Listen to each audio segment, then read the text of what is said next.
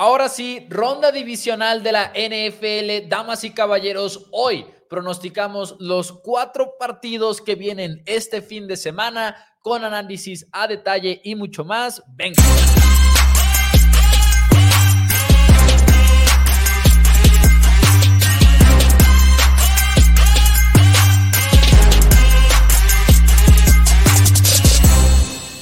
Hola a todos y bienvenidos a Four Downs NFL en español. Mi nombre es Mauricio Rodríguez y como todos los días me acompaña por aquí mi hermano y coanfitrión Daniel Rodríguez a las 5 de la tarde, listos para platicar acerca de la NFL. Y hay pocos fines de semana tan emocionantes como el que viene próximamente porque es la ronda divisional. Son nada más cuatro partidos, pero en esta ocasión vemos a los primeros sembrados también. San Francisco y Baltimore se reactivan. Así que Dani, hoy muy emocionados porque son muy buenos juegos. Son muy, muy buenos juegos, por siempre reconocido como el mejor fin de semana de NFL. Son los mejores ocho equipos de toda la temporada al final de cuentas, los que están llegando a jugar en este momento, una semana después de que tuvimos que esperar de ver a los Baltimore Ravens, ver a los San Francisco 49ers, los dos mejores equipos de la temporada, cada uno por parte de su conferencia. Entonces, como que también esas esas ganas de empezar a ver una vez más en la postemporada a los equipos que están tan bien calificados y que se sienten tan bien encaminados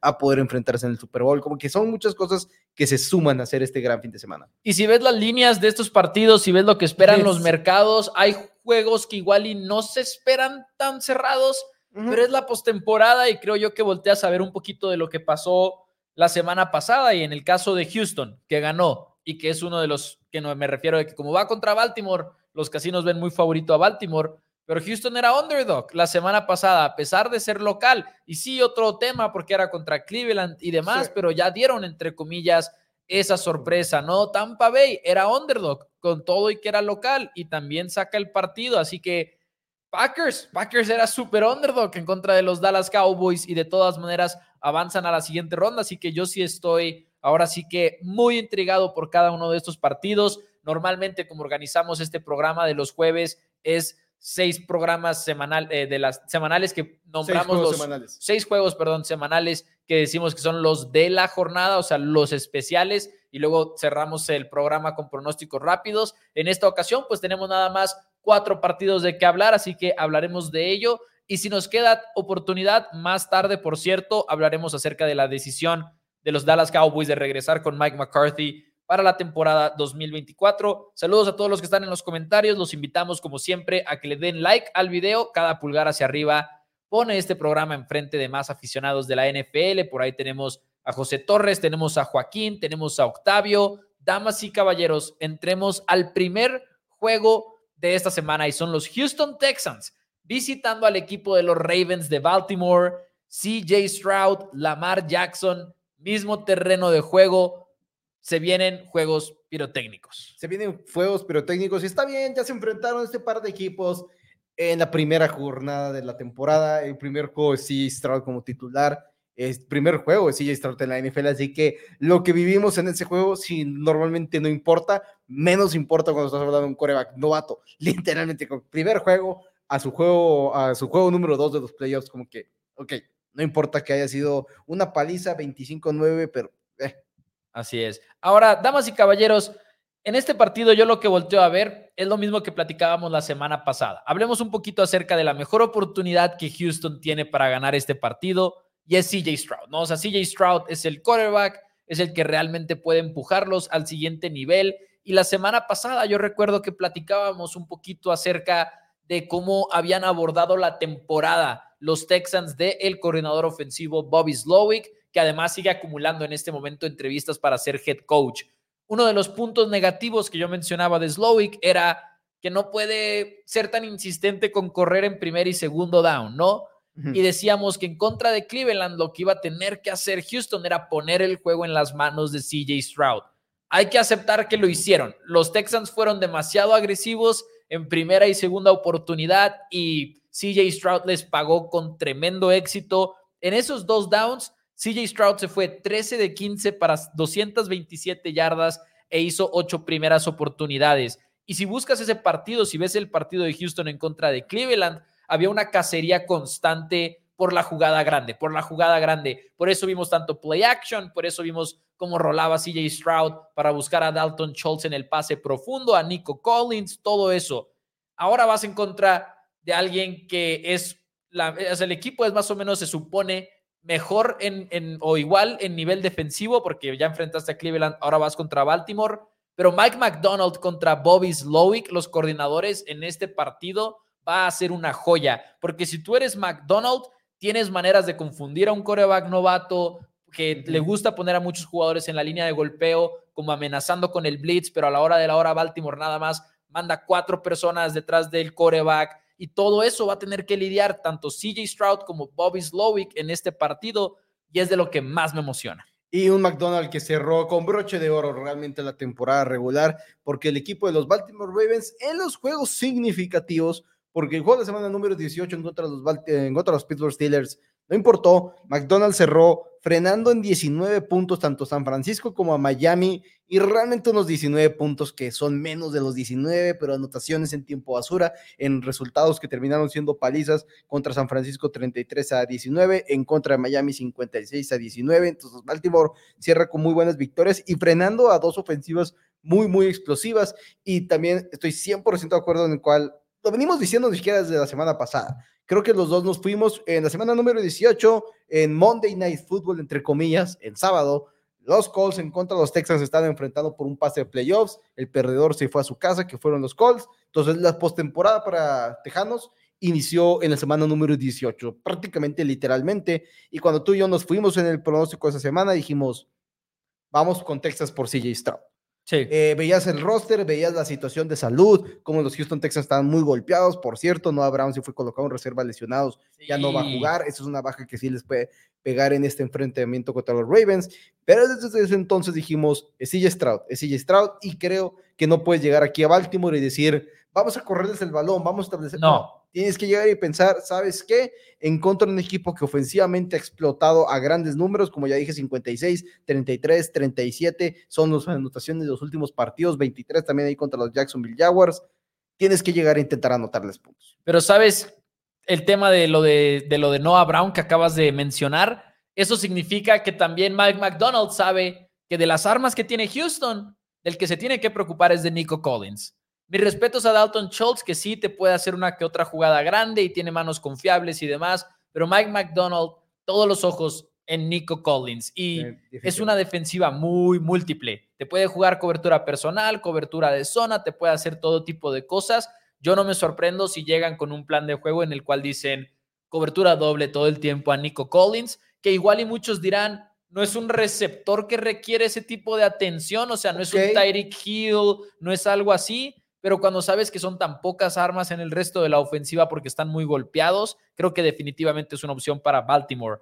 Ahora, del otro lado del balón, del otro lado del balón, ahorita decíamos, ok, Texans no puede llegar a nada más querer correr en este partido. Tampoco Baltimore, porque Texans tiene posiblemente la mejor defensiva estadísticamente hablando en contra del juego terrestre o una de las mejores, que es algo que a todos nos podría agarrar un poquito desprevenidos la buena noticia para Baltimore es que ya dejaron de ser ese equipo que nada más puede correr en playoffs. Es un equipo que puede hacer lo que quiera, lanzar primero, correr primero, lo que sea. Sí, ha estado pudiendo lanzar las inversiones en Rashad Bateman el año pasado, ahora sí Flowers, del Beckham Jr., Isaiah Likely ha hecho las cosas bastante bien en la ausencia de Mark Andrews, el cual ha entrenado al 100% ya dos días consecutivos.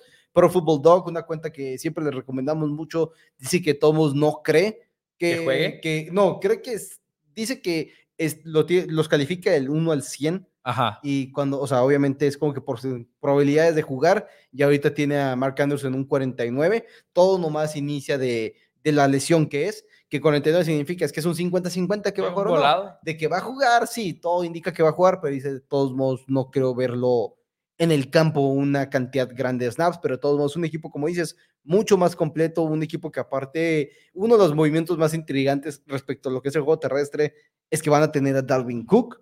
Dalvin Cook fue un mega fracaso en los New York Jets este año, pero creo que el equipo de Ravens mucho mejor preparado y como siempre decimos, juego terrestre el más uno, de tener un coreba que puede correr el balón, te destroza las matemáticas a la defensiva, pero de todos modos estoy de acuerdo como pueden lanzar el balón. Y la sí. Jackson está teniendo una gran temporada, va a ser un justo ganador del MVP este año y por algo los Ravens están aquí. Y el hecho de que los Ravens vienen muy descansados, eh, obviamente la semana de descanso, tienes también que descansar un titulares durante la semana número 18. Eso es positivo al mismo tiempo como que negativo, que dices el óxido, etcétera, sacarlos de ritmo, pero la verdad es que como que siempre hemos tenido, de, para eso de fuera de ritmo, hemos tenido muchos resultados encontrados. A veces como que queríamos achacarle que fue fuera de ritmo, a veces simplemente es que pues, jugaron mal el partido, a veces que los equipos descansan titulares y no les pasa nada, es de todo. Dani, antes de pasar al pronóstico, algo que vamos a estar haciendo para cada uno de estos partidos es el factor X, ese jugador que creemos que puede hacer la diferencia en el partido, sea o no sea el equipo al que estamos pronosticando, en otras palabras, pero ese jugador que vamos a tener que estar viendo muy de cerca, ¿quién es el tuyo? Eh, para mí el factor X en este partido, vamos, es Jadavion Clowney.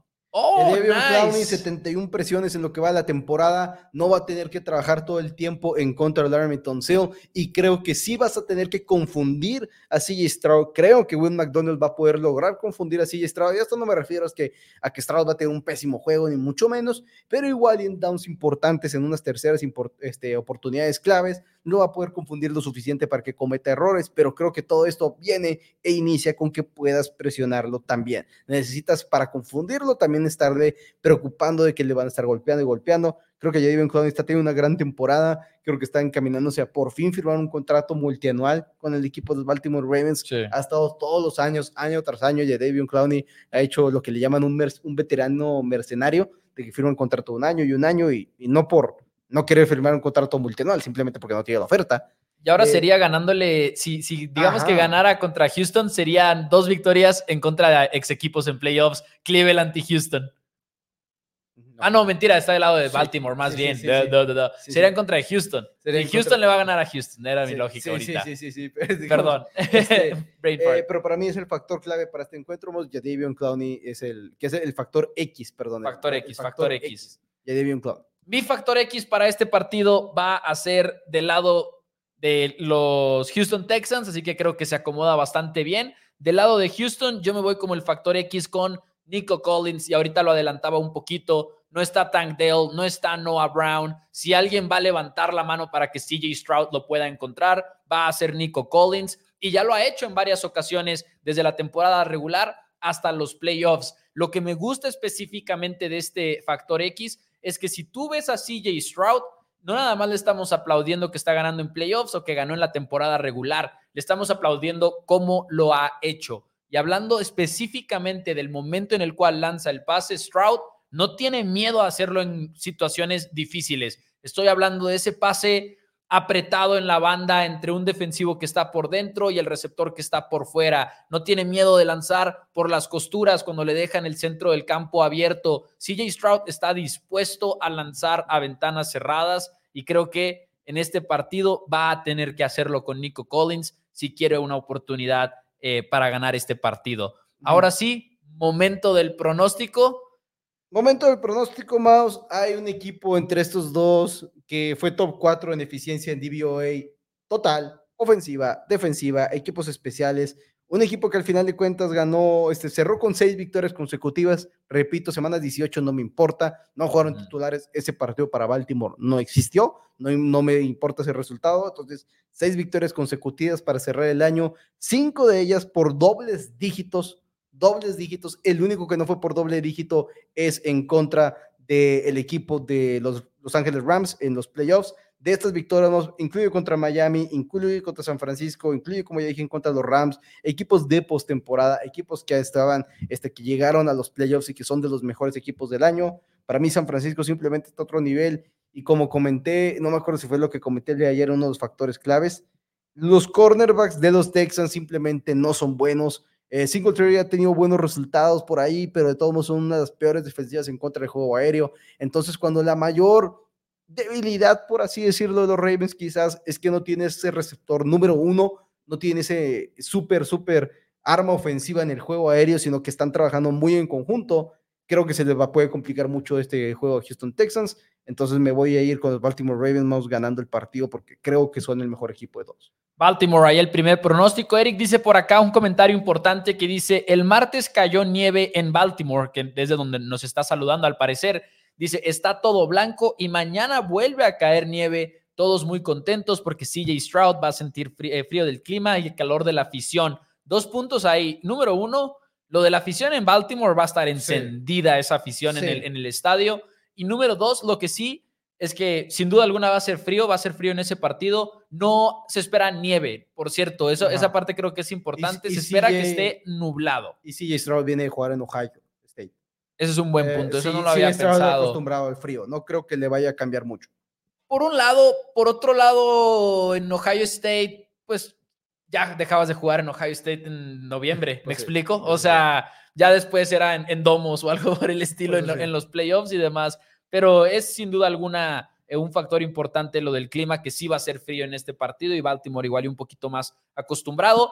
Yo también me voy con los Ravens a ganar este partido. Creo que Houston va a dar pelea y la verdad el motivo por el cual creo que lo va a hacer es porque en serio tengo ese nivel de creencia tanto en CJ Stroud como en Bobby Slowick. Creo que van a tener sus jugadas preparadas para salir con un golpe inmediato en las primeras 15, como nos gusta llamarles, que anoten ese touchdown tempranero en el primer cuarto y que estén en una posición de dar pelea, pero sí es demasiado Baltimore, en mi opinión. Sí llega un punto en el cual volteo a ver esa ofensiva de Ravens y veo que Lamar puede correr, veo que pueden correr con los receptores, veo que tiene todas esas armas a su disposición, veo que sí, Mark Andrews igual y regresa, pero si no regresa también son demasiada pieza igual y para Houston, así que me voy con Baltimore a ganar este partido en casa. Tema del óxido, quizás lo podríamos mencionar. Sí, son dos semanas sin jugar, que son tres, es lo que te iba a decir. O sea, nosotros decimos que son dos semanas porque son dos fechas en las que no jugaron, ¿no? La semana 18 que deciden jugar con bancas en contra de Pittsburgh y luego es la semana de, de comodines. Pero ojo, no jugó Lamar Jackson, no jugaron otras piezas. Pero, por ejemplo, Patrick Quinn estaba jugando en el cuarto cuarto, así que muchos titulares sí jugaron también en la semana 18. Imposible no, imposible banquear a todos sus titulares. Es algo sí. que todos el hecho es que aunque no juegues, o sea, aunque jueguen algunos titulares, el plan de juego es muy distinto. Es muy, muy, muy, como le dicen, vainilla, le dicen, ¿no? De que muy básico. Pero, por ejemplo, Quinn no es cualquier titular, por eso lo usaba de ejemplo. O sea, que estuviera jugando Quinn tan tarde es como que un indicio de que sí jugaron muchos titulares, ¿no? Y ahí está en el video. Así es. Los dos más nos vamos entonces con los Baltimore Ravens para ganar como local. Los locales están 5-1 en lo que va de la postemporada. Eh, todos los comodines están en su casa, excepto los Green Bay Packers, Mouse. Y hablando de los Green Bay Packers, sábado por la noche, 7 y cuarto pm, Green Bay Packers en contra de los San Francisco 49ers, unos 49ers que trastabillaron, se, se empezaron a como que a caer durante tres semanas seguidas, pierden cuando tienen a, a Divo Samuel lesionado, cuando Trent Williams también está tocado, pero vaya manera de recuperarse y fuera de ese descalabro en contra de los Baltimore Ravens, San Francisco toma control del sembrado número uno, también descansa titulares en la, ronda, en la semana número 18 porque no tenía nada que pelear, el sembrado número uno estaba garantizado, Dork podía descansar, Christian McCaffrey recuperándose una lesión, el equipo de 49ers va a llegar perfectamente sano a este juego de playoffs en contra de Green Bay. Que esa parte no la podemos negar, es muy, muy importante. Eh, hay una lesión ahí que llama un poquito la atención, que creo yo es de lo principal de este partido, que es la de Drake Greenlaw. Creo que nadie está dudando que Greenlaw, uno de los dos linebackers titulares de 49ers, que juega al lado de Fred Warner, nadie está cuestionando que va a jugar, lo va a hacer, pero es una lesión que igual y si lo merma un poquito, es una lesión de Aquiles. No es una ruptura del tendón de Aquiles, pero es una lesión importante que le va a afectar en su nivel de juego. ¿Y por qué los linebackers son sumamente importantes en este partido? Porque Green Bay va a querer llegar a correr el ovoide. Eso es lo que va a querer llegar a hacer este eh, Packers. Vemos el partido de la semana de comodines y vimos a Packers decir, o vamos a correr o vamos a utilizar play action. Diez de las primeras 12 jugadas fueron una de esas dos en contra de Cowboys. Y San Francisco, lo que yo platicaba un poquito el día de ayer, es que no es la mejor defensiva terrestre en la NFL y está lejos de serlo. De hecho, ha sido una unidad que ha batallado en contra de eso y quizás principalmente es por los tackles defensivos. Esa es como que mi teoría principal acerca de los 49ers. No que sean malos, simple y sencillamente es donde, los, donde prefieres atacarlos porque los cornerbacks han sido sorprendentemente buenos. Pero sí creo que Green Bay llega con una actitud de decir, por cuánto tiempo puedo correr el balón, cuánto tiempo puedo mantener este partido en una situación en la que o pueda correr o pueda usar play action a diferencia de que igual y si me voy abajo 14-0, San Francisco pueda ir detrás de Jordan Love a morir, porque esa parte es lo que quieres evitar a toda costa. Digo, todos quieren evitar un 14-0, pero a lo que voy es que contra San Francisco un 14-0 se siente como sentencia a muerte. Y, y ese es el potencial que tiene un equipo como 49ers, sin lugar a dudas, de 100% destrozarte y al mismo tiempo, si eres Green Bay, tienes que este, visualizar, decir, muy bien, por ejemplo, la semana pasada ganaron el volado, decidieron recibir el balón. Quiero suponer que van con la misma estrategia en este encuentro, porque lo que quieres hacer, sin lugar a dudas, lo, no, no estamos diciendo que no lo pueda hacer, pero hasta el momento Brock Purdy no nos ha demostrado que pueda jugar de atrás en el marcador. Es cuando empiezas a limitarlo un poquito más, es cuando las jugadas este, de pases más rápidos empiezan a ser un poquito menos efectivas. Entonces, creo que Green Bay tiene que intentar hacer las dos cosas. Número uno, no ponerte atrás en el marcador, porque entonces te vas a poner en el juego de los 49ers, ese juego en el cual pases cortos, pases pues, este, medianos, dale el balón a Divo, dale el balón a Christian McCaffrey, George Kittle aparece por ahí, todo ese tipo de cosas de estarte dañando, estarte dañando, estarte dañando, constante, constante, constantemente, y creo que al, mismo tiempo quieres evitar y hacer lo otro. Sí, ahora, si bien hablamos de correr el ovoide, si eres Green Bay, una de las cosas por las que han tenido también tanto éxito es los receptores. Es Jaden Reed, es Christian Watson que vuelve para su segundo partido consecutivo después de perderse cinco antes de la ronda de comodines. Está Don Tavion Wicks que sigue haciendo de las suyas. Y 49ers sí ha sido, la verdad, sorprendentemente bueno en la secundaria eh, esta temporada. Y digo porque San Francisco era una defensiva cuyas fortalezas estaban en todo lo frontal, no tanto en el perímetro, pero terminan este año como una de las mejores coberturas aéreas, por lo menos e-, en la NFL. Así que ese duelo creo yo va a ser un poquito, esos dos duelos creo que van a ser un poquito de fortaleza contra fortaleza de los dos equipos, eh, porque por más que tú me digas de las estadísticas de Niners que no han sido tan buenos eh, frenando la carrera, pues sigo pensando yo, pero ahí está Warner y ahí está Greenlaw y en un juego de playoffs no va a ser nada fácil correr contra esta defensiva, ¿no? Entonces va a ser, va a ser muy, muy difícil. Eh, vale la pena también mencionar que este es el cuarto, yo sé que ahorita nos falta hablar también un poquito más acerca de la defensiva de Packers contra la ofensiva de Niners, pero este es el cuarto juego de los últimos cinco de Green Bay que van de visita y sigue siendo el equipo más joven en la NFL y no tuvieron esos errores en contra de Vaqueros. Eh, Vaqueros pareció el equipo novato en la semana pasada, pero era lo que decíamos ese fin de semana de Green Bay en cualquier momento puede empezar a cometer esos errores y esperemos que no sea este el partido. Esperemos que ahora Luis Sandoval dice que Green Bay tiene todo de ganar y nada que perder. Y esperemos en el sentido de, que pues, los juegos tienen que ser divertidos, sino que venimos de una semana de playoffs donde hubo cinco palizas y un juego cerrado. Y como que quieres mínimo unos dos juegos cerrados, como mínimo queremos igual en esta semana, que el último va a ser increíble. Vamos, eh, la defensiva de los Packers, algo que es difícil de ahorita de, de descifrar, bien de juegos positivos Incluso el juego de los Cowboys, sí, anotan 32 puntos. ya no. No. O sea, no. no, anotaron 32 puntos ya el tiempo. O sea, pues sí, ahí están los puntos, pero ya el equipo de Green Bay era todo lo que quieras por el centro. Vamos, que, que este balón, que este tiempo corra, corra, corra, corra. Aunque fue entretenido ver a Green Bay regresar a sus titulares después de que lo pusieron cerrado. No tan entretenido para todos, pero este, bueno. ¿Cómo se llama? No, que sí fue entretenido ver a, a, a Green Bay como que decir, ah, caray, no, Jordan Love, vas de regreso al campo, vas de regreso después de que los habían sentado. Creo que eso sí fue entretenido. Ahora 49ers cierra con ocho victorias y una derrota. No estoy tomando en cuenta tampoco el partido de la semana 18 y eso que fue victoria. No la vamos a, no, no la voy a tomar en cuenta porque no tiene sentido para mí.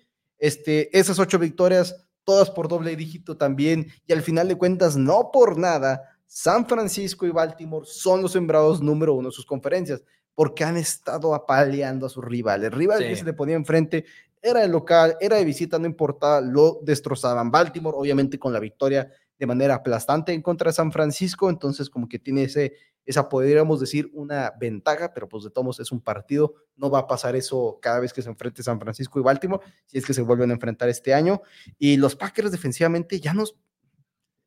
¿No sabes qué pensar de ellos? No voy a confiar en ellos. No deberías no confiar, voy a confiar en, ellos. definitivamente, pero sí creo que igual pudieron haber arreglado unas, unas cuantas cosas de no ser una basura, ser una defensiva mediocre nomás. Igual y sí, igual y sí, no sé, no sé. ¿Ves ese video del partido en contra de los Cowboys? Y no lo digo por seguir hablando de Cowboys, sino porque es relevante a este tema. Y si es demasiado predecible lo que está intentando hacer Cowboys. Son los conceptos más básicos. El de la intercepción, por ejemplo, son los slants, es la ruta stick. De otro lado, es simple y sencillamente lo más Mike McCarthy que te puedas imaginar. Y además, sin la parte del el movimiento que es lo que más también ha hecho sufrir a Green Bay. En este partido no lo hiciste para nada si eres los Dallas Cowboys.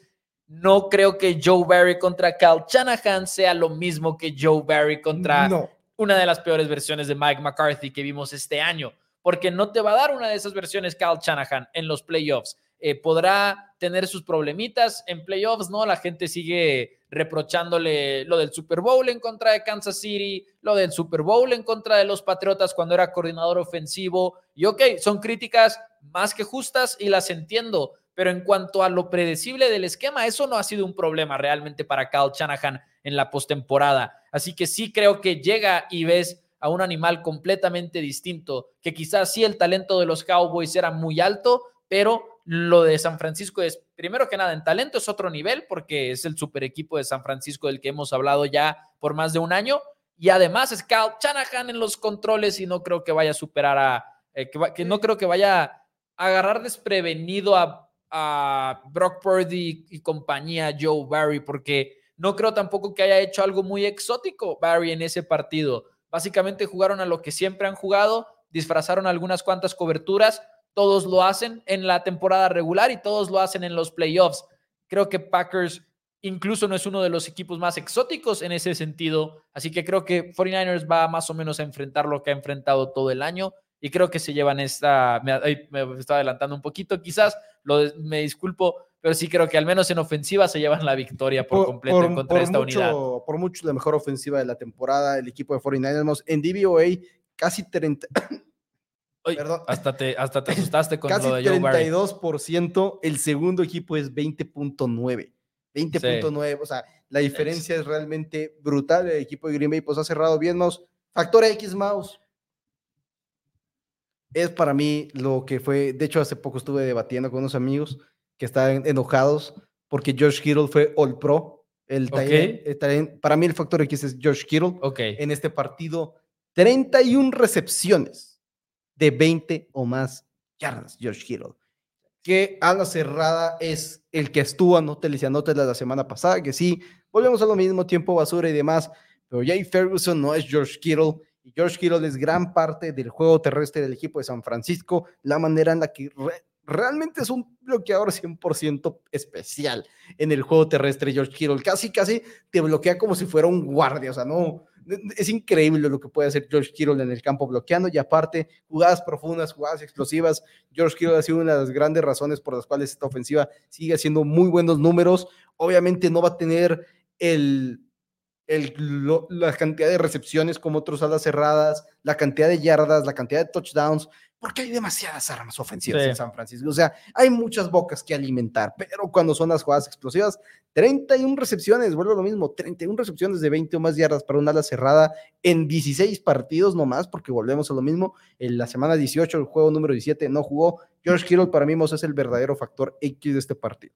Yo me voy con un factor X que también es de la ofensiva de 49ers y quizás es el más básico con el que podría irme pero yo me voy con Christian McCaffrey como el factor X, específicamente Christian McCaffrey, el corredor, y específicamente el corredor que corre. O sea, sí le dan mucho el balón por aire a McCaffrey, pero yo estoy hablando de que creo que San Francisco, como de hecho por acá lo dice The Musician en, en YouTube, dice San Francisco le va a correr muchísimo a Green Bay. Creo que si tú eres 49ers, llegas a este partido y dices, si no me tiene que sacar el partido Brock Purdy, es lo mejor del mundo. Voy a intentar correr todo lo que pueda correr. Creo que 49ers llega a darle la roca, como le dicen a McCaffrey, una y otra y otra vez. Y lo usan ahora sí que de caballo en este partido. Y creo que le resulta además. Así que Christian McCaffrey es mi factor X. Brock Purdy no dudo que pueda hacerlo. No dudo que pueda lanzar el balón para ganar. Pero creo que mientras pueda correr San Francisco, no va a dejar de hacerlo en este partido y creo que va a ser por medio de Christian McCaffrey. Creo que es un juego un poquito disparejo. Voy con los 49ers. Yo también voy con los 49ers. Creo que es un juego también, estoy opinando lo mismo, creo que es un juego disparejo. Este, hay muchos, sí, igual era lo mismo con los Dallas Cowboys, pero creo que hay una, una diferencia en el cocheo, una diferencia en las, en las, expectativas de este equipo de San Francisco que realmente no, no le encuentras peros, no le encuentras peros en el último tiempo, fuera de esa derrota en contra de Baltimore, pero repito, los juegos de repente se pueden salir de control. Brock Purdy simplemente quiso entregar el balón a diestra y siniestra ese juego y no sé si puede hacer lo mismo el equipo Green Bay. Me quedo con San Francisco también para ganar el encuentro. Más. Tenemos algunos cuantos comentarios, incluyendo el super chat de El Pipiripau que dice... Y dice, saludos, no podré ir a, a CDMX, espero que se arme otro Mira and Greet, que ayer lo estábamos adelantando un poquito, para los que no se hayan metido a la transmisión del día de ayer. Vamos a estar en Ciudad de México el fin de semana que viene la UFC a Ciudad de México, así que por ahí vamos a andar y todo parece indicar que el 22, el 22. Lo que pasa es que el Mau estaba confundido porque como tiene a su, a su asistente que le compró los boletos de avión, no tenía idea de a qué hora llegábamos el jueves, pero llegamos el jueves muy temprano, entonces realmente por eso el jueves es el día que más se nos acomoda en nuestros planes para poder ir al pesaje este ceremonial de la UFC. Entonces, Así es. el jueves estaremos ahí poniendo las indicaciones tanto en Primero Cowboys como en Twitter, como en Instagram y en nuestras redes sociales aquí también de Four Downs para el Meet and Greet y le estaremos ahí terminando de ver qué onda, porque también tenemos que ver tenemos que sondear cuántos, cuántas personas pasar, qué es lo el plan que queremos hacer. Que si hay, esperemos que cumplan la, su palabra, ¿no? Pero según Twitter y primero Cowboys en Facebook y YouTube, hay bastante gente interesada. Entonces esperemos que esperemos. se arme con, con ganas ese, ese Miran Grit ahí, four downs diagonal, primero Cowboys. Ahora,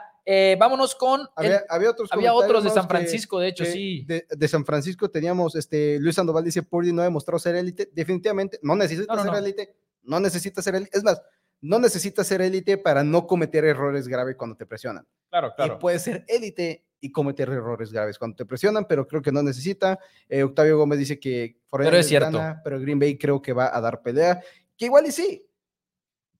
Igual y sí. Es la misma línea que más o menos, digo, ahorita porque ya se ajustó, está en menos 8 ahorita San Francisco y Dallas estaban en menos siete y medio la semana pasada, lo cual a mí me sorprende. Está menos nueve y medio. ¿Ya está menos nueve y medio? es que vi el 8 acá en el er, gráfico. Eh, es que se, ha movido mucho más. Ok, ok.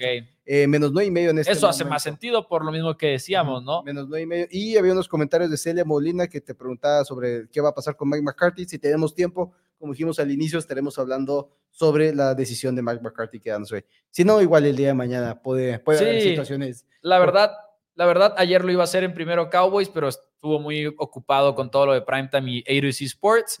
Y luego dije, lo voy a hacer hoy. ¿Y las caguamas esas que te echaste? En, jueves, no, no, no. y luego lo iba a hacer hoy en jueves. Y luego dije, la verdad, de hacerlo el jueves, hacerlo el viernes, ya con la temporada finalizada, dije yo es lo mismo, lo voy a hacer mañana. y, ya ni modo. Pero bueno, Maos. Siguiente partido. Baker Mayfield en contra de los Detroit Lions. Los Tampa Bay Bucks en contra de Jared Goff. Baker Mayfield y let Baker bake, ¿no? Al final de cuentas, dejen que Baker Mayfield cocine en este partido, porque si hay algo que sé de este encuentro es que Tampa Bay no puede llegar a Detroit, al famoso Ford Field, donde hay un domo, donde no va a haber, ah, eso se me olvidó decir rápido, San Francisco va a estar lloviendo, no sé si eso importe mucho de alguna manera en este juego en específico, pero quizás más carreras por eso, va a llover 80% eh, de probabilidades de lluvia. Perdón, me acordé, en este juego no va a haber impacto, como ya lo platicamos ayer, porque sí, hay un domo, a pesar de que una reportera no lo supiera en la rueda de prensa de los Bucaneros. Si tú eres Tampa, no puedes llegar a querer, eh, a querer correr el balón en este partido, porque uno, eres de los peores equipos en contra de la carrera y dos, eh, para no en contra de, corriendo el balón, discúlpenme, y Detroit es posiblemente el mejor en contra de la carrera, porque tienen linebackers agresivos que saben bajar de inmediato, que saben ser físicos y dominar en la línea de golpeo. Y Tampa Bay entonces tiene que llegar a este partido con la mentalidad de Baker Mayfield, haz lo tuyo con Chris Godwin, haz lo tuyo con Mike Evans e intenta cocinar a una de las peores secundarias que hay en la NFL. El problema para mí es el siguiente. Si esa es la mejor esperanza de Tampa Bay, yo te pregunto a ti, ¿qué opinas de esto? ¿Quién te da más miedo? ¿Cooper Cup, Puka Nakua y Matthew Stafford? ¿O Baker Mayfield, Chris Godwin y Mike Evans? Y para mí la respuesta no es la segunda. Para mí la respuesta no es la segunda más, pero sabes que, que me estresó demasiado el partido en de los Rams. Eh, si no mandaron a bloquear a Cooper Cup 15 veces, no lo mandaron ninguna. Ahora, Puka Nakua los destrozó.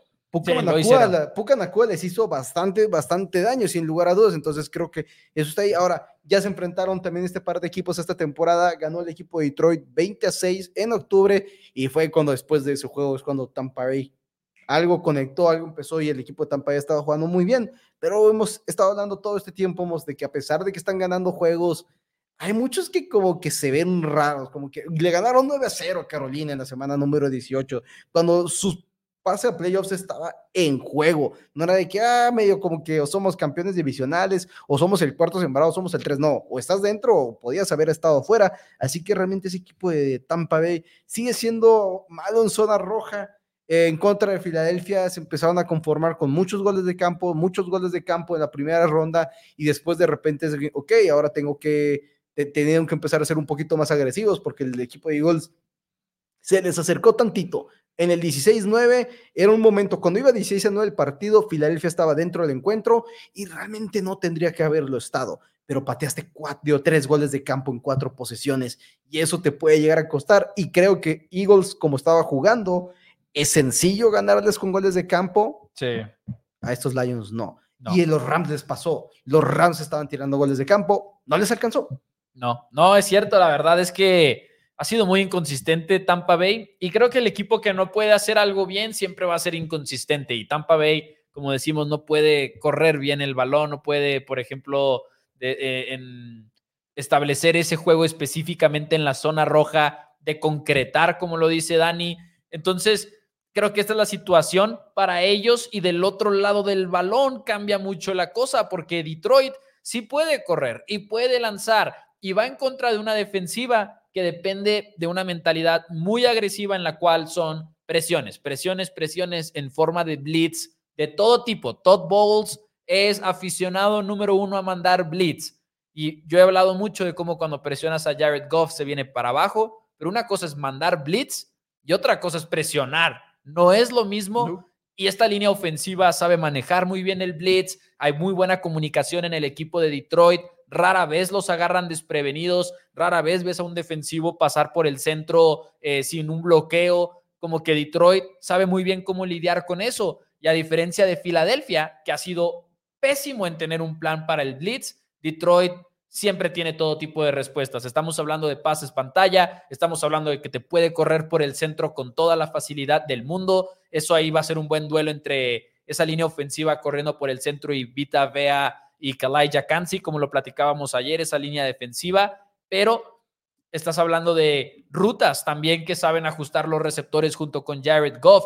Goff, de hecho, ha sido de los mejores corebacks en la NFL esta temporada en contra del Blitz, y si es lo único que Tampa Bay puede hacer para tener una oportunidad de frenar a esta ofensiva, creo que no les va a ir bien, porque creo que Detroit, a diferencia de Filadelfia, tiene demasiadas respuestas, demasiadas contraataques demasiados contraataques, están un poquito más armados. Está obviamente Sam Laporta, que ya, como comentamos, un poquito más sano va a estar esta semana, al final de cuentas, después de una semana de que no sabíamos si iba a poder jugar o no por la rodilla. Jugó con una, este, una rodillera especial de liniero ofensivo. Seguramente la va a volver a tener, pero entrenó al 100%. Baker Mayfield también.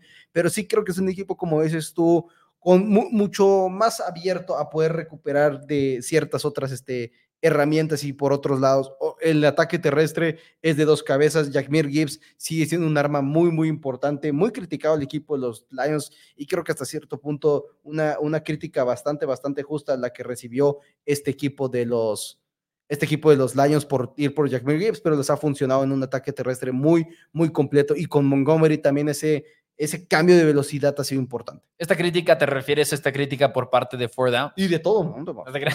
Sí, sí. Sí fue un pick muy controversial porque además se hablaba de cómo no se podía ir tan temprano y luego se fue todavía más temprano de lo que esperábamos y fue como que, ok, wow. como que festejando mucho. Y lo tampoco ayudó mucho el segundo pick que fue Luke Campbell. Y en algún momento tenemos que hablar de esto.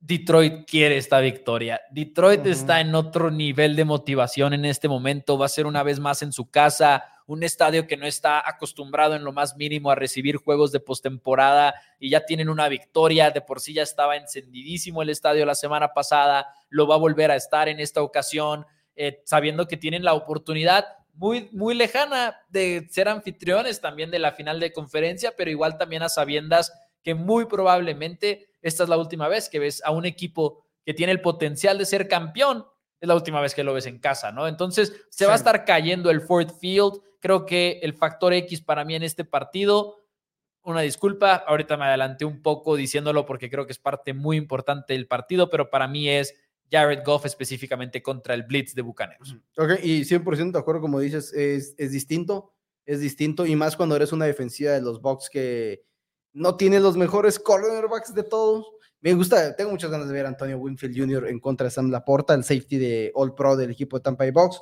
Más mi factor X es Aiden Hutchinson. 110 presiones en el año para Aiden Hutchinson. Es el único jugador que puede presionar constantemente al equipo de Detroit. Simple y sencillamente es lo que es. No hay otro hombre que está presionando a la consistencia que está haciendo Aiden Hutchinson y va a jugar más que nada en contra del tackle derecho, es donde más lo ves. Y Luke Woodkimouse ha permitido 42 presiones en la temporada como el tackle derecho, mientras que el tackle izquierdo, Tristan Wirfs, ex tackle derecho, solamente permitió 24 en lo que va del año. Entonces, para mí, factor X es Aiden Hutchinson, es el factor X que terminó por asesinar a la ofensiva de los Rams la semana pasada y para mí es una de las principales razones por la cual puede sacar de quicio a Tampa Bay Box un juego que puede ser muy interesante, pero si veo una paliza, eh, tendría que venir de parte del equipo de Detroit Lions. Estoy de acuerdo. Yo voy con los Lions a ganar este partido. Eh, creo que tengo poca fe de que sea cerrado. Ustedes ya saben lo que he dicho de Tampa Bay. No se las he comprado en todo este tiempo. Van en contra de Filadelfia en la ronda de comodín. Y no sé si su victoria es más de Tampa Bay o es más una derrota que termina el colapso por completo de Filadelfia. Creo que contra Lions sí están ya en otro nivel y creo que lo demuestra el equipo de Detroit en este partido y no deja ninguna duda. Estoy contento en este juego, Maus, porque es el único que el resultado que sea estoy igual de feliz. O los Lions están en la final de conferencia, o Baker Mayfield, después de que el año pasado hay escenas que está haciendo el, en el famoso scouting, que es el equipo que simula lo que va a ser el rival o sea, es los bancas de la defensiva están simulando lo que va a ser la defensiva rival para que la ofensiva se prepare. Y hay escenas donde Baker Mayfield lo tiene en el scout team en Panthers como cazacabezas. Literalmente está ahí. Un año después que esté en la final de conferencia con los Tampa Bay Bucks. O sea, cualquiera de los dos resultados me daría mucho gusto, pero voy a quedar también con los Lions. Este, otro pronóstico, entre comillas, aburrido, pero si no les de cuentas, por algo son tan favoritos en el mundo de las apuestas los primeros tres locales. Sí. Digo, ok, menos ocho y medio, menos nueve y medio, menos seis y medio. Creo que hay razones. Creo que Lions es un equipo más completo y con más avenidas. Y creo que Ben Johnson en contra de Todd Bowles, la ventaja la podría llegar a tener Ben Johnson. Tenemos varios comentarios acerca de este partido. Dice Octavio, Detroit va a ganar, la gente va a estar llorando, gritando y bailando además. Dice José Torres, que no cree que Tampa pueda con la ofensiva de Detroit, que igual iba más o menos de la mano que estábamos este, platicando acerca de, de, este partido, pues. Dicen también varios comentarios de lo de Niners, y así dice Packers 13, 49, 34. Decía por acá eh, Cristina que ojalá nos equivocáramos y que ella go pack go, saludos. Eh, em, estaría bueno, estaría bueno también a Jordan Love en la final de conferencia. Pero damas y caballeros, lo que tienen estos partidos de, entre comillas, disparejos, como dice Dani, al menos en las expectativas que tenemos, lo que tienen todos ellos de disparejos, lo tiene este partido de cerrado, de difícil, de imposible de pronosticar. Los Chiefs de Kansas City van a ir a Buffalo. Vamos a ver el primer juego de visita de los playoffs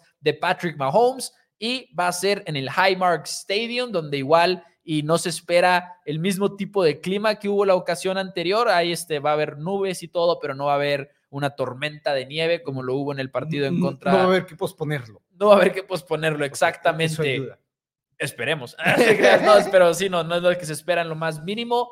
Kansas City en contra de Buffalo. Ayer platicábamos de cómo estos dos equipos pensábamos que no iban a estar aquí, pero ambos están aquí y por ambos puedes hacer el argumento de que van a ganar el partido. No sé ni siquiera por dónde empezar en este encuentro.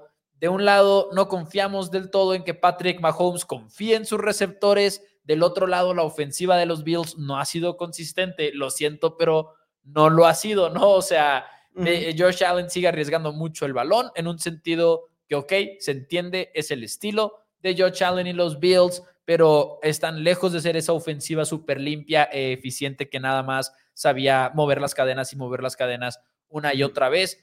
Dos cosas que mencionaría antes de entrar ya en sí al enfrentamiento. Buffalo no ha perdido ningún juego por más de seis puntos esta temporada. O sea, ha sido o juego cerrado que pierden o juego que ganan, en pocas palabras.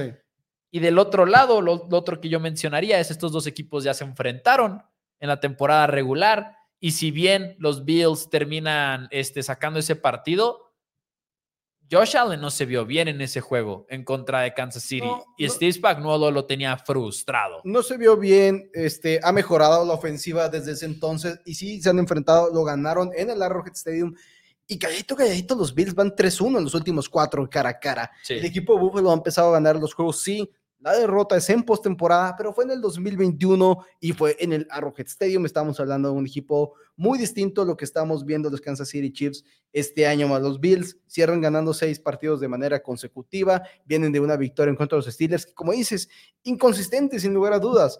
Ibas ganando 21-0 y como, a pesar de como dije yo al inicio de esta semana cuando hablamos de ese partido en contra de los Steelers, nunca sentiste el riesgo de perder el encuentro si eres Búfalo realmente tampoco pudiste darte el lujo que se dio el equipo de Packers de sentar titulares o el lujo que se dieron otras ofensivas de sentar titulares en el cuarto cuarto y debiste haberte podido dar ese lujo después de iniciar 21 a 0 en contra de los Pittsburgh Steelers y logras, dejaste que se acercaran tantito y siempre que se acercaban a una anotación te volvías a separar cómodamente, no, no se veía muy difícil esa situación, pero todo no pudiste seguir destrozándolos y seguir avanzando constantemente esta ofensiva de los Bills que ha sido hasta el momento, como dices Mouse, muy, muy calmada. El otro lado, los Chiefs vienen de una victoria, sí, sí, pero la ofensiva sigue siendo un problema.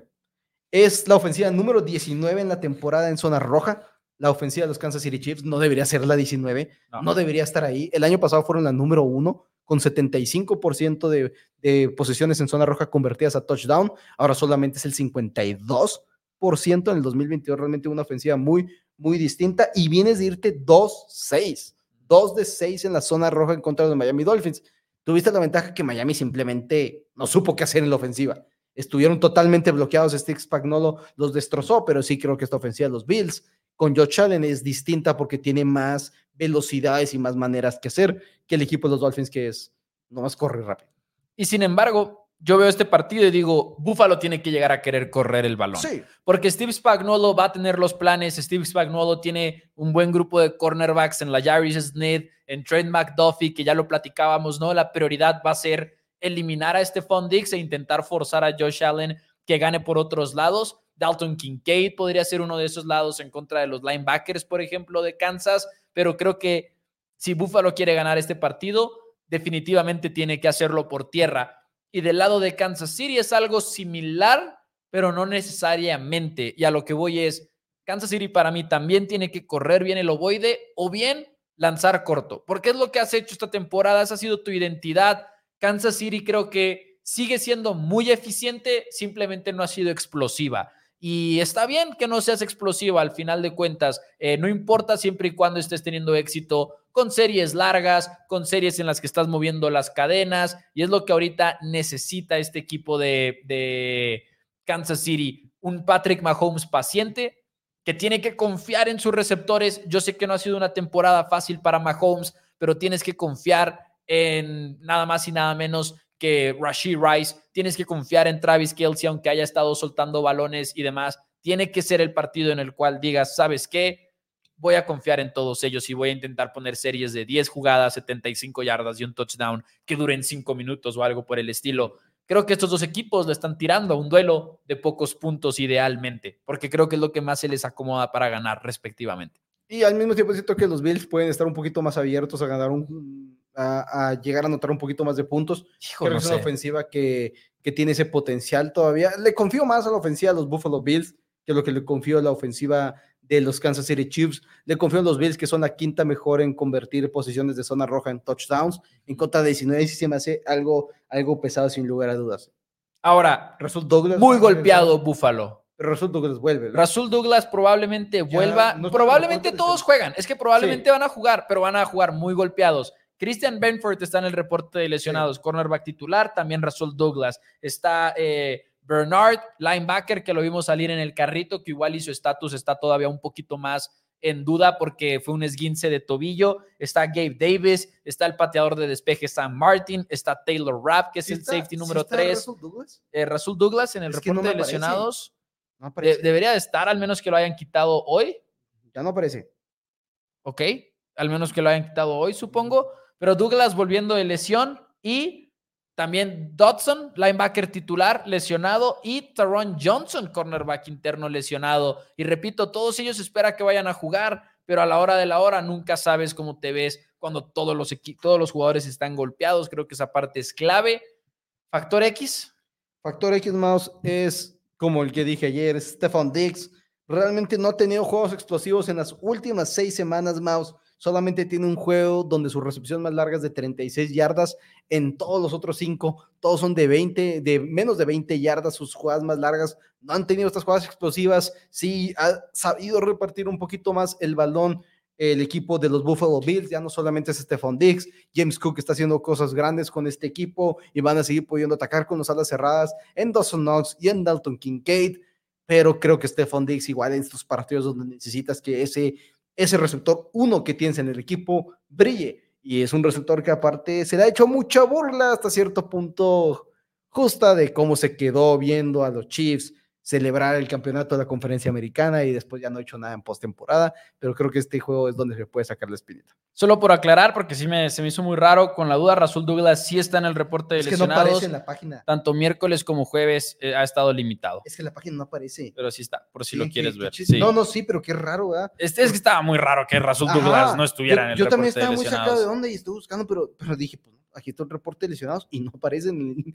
en, la página de ellos, pero en la, publicación de redes sociales sí. En serio que va a sonar muy raro, pero las páginas de internet para mí son el peor lugar para checar reportes de lesionados porque se tardan en actualizarlos. Sí, se tardan en actualizarlos, pero, pero, bueno, pero están el jueves. Sí, sí, sí, pero factor X, damas y caballeros, para mí, James Cook, creo que si Bills quiere ganar este partido, tienen que buscar correr el balón en contra de esta defensiva porque sí creo que Steve Spagnuolo va a hacer lo suyo para frustrar a Josh Allen y provocar errores. Así que mi factor X es James Cook. Dani se va también con uno de Bills, Stephon Diggs. Creo que si, te si, se nos ocurriera uno del lado de Kansas City, tendría que ser Rashid Rice probablemente, o Isaiah Pacheco, algo por el estilo. O, Travis Kelsey no puedes ir jugando mal.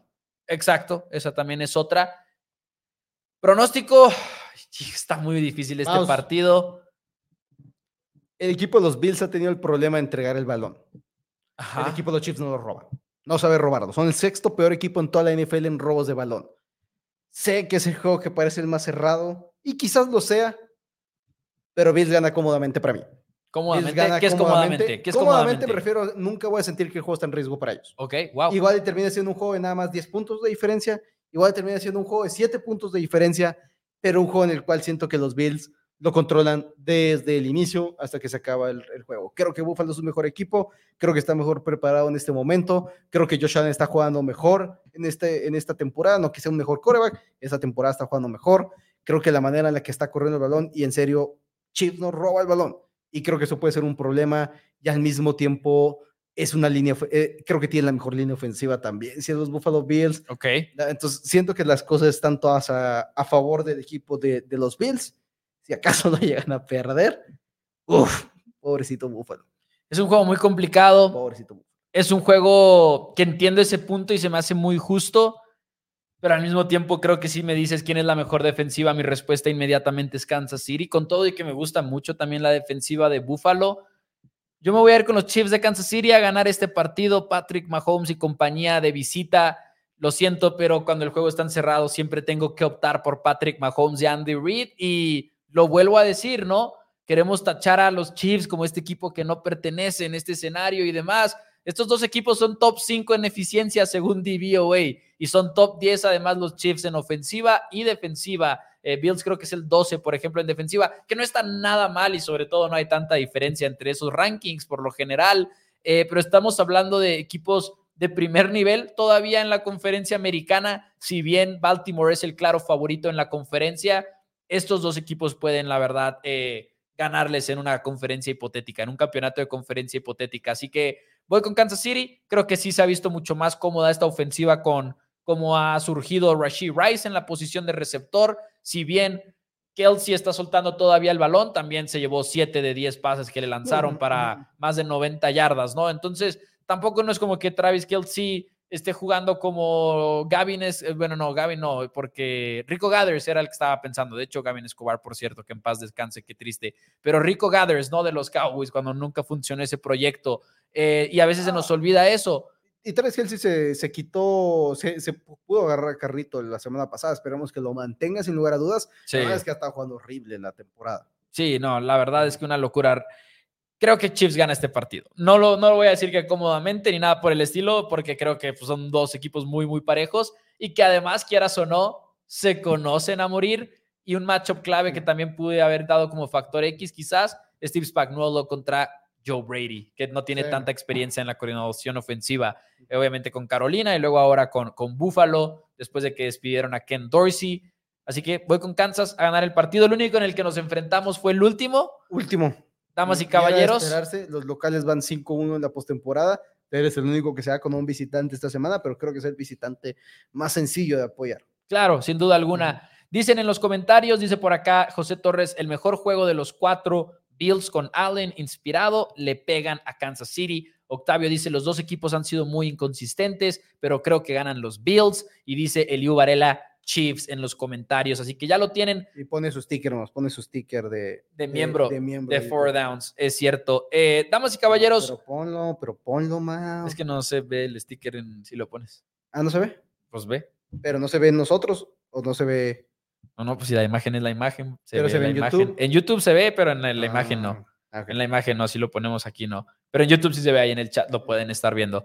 Eh, damas y caballeros, con eso nos vamos a despedir el día de hoy porque pues sí, ya se nos, vino el tiempo encima, no alcanzamos a platicar a gusto de lo de Mike McCarthy, que pues bueno, regresa al equipo de los, de los Dallas Cowboys eh, y probablemente eh, lo estemos platicando próximamente, pero ahorita sí, qué bueno, pues se nos fue el tiempo platicando de los partidos, ¿no? Y, ahorita está la junta, ahora sí se supone con Nick Sirianni y los Philadelphia Eagles, así que igual y mañana vamos a poder hablar un poquito más de eso. Así Quizás una firma, bueno, dejando la de Bill Belichick no, porque es el fin de semana, cuando lo va a ver a este Atlanta Falcons otra vez.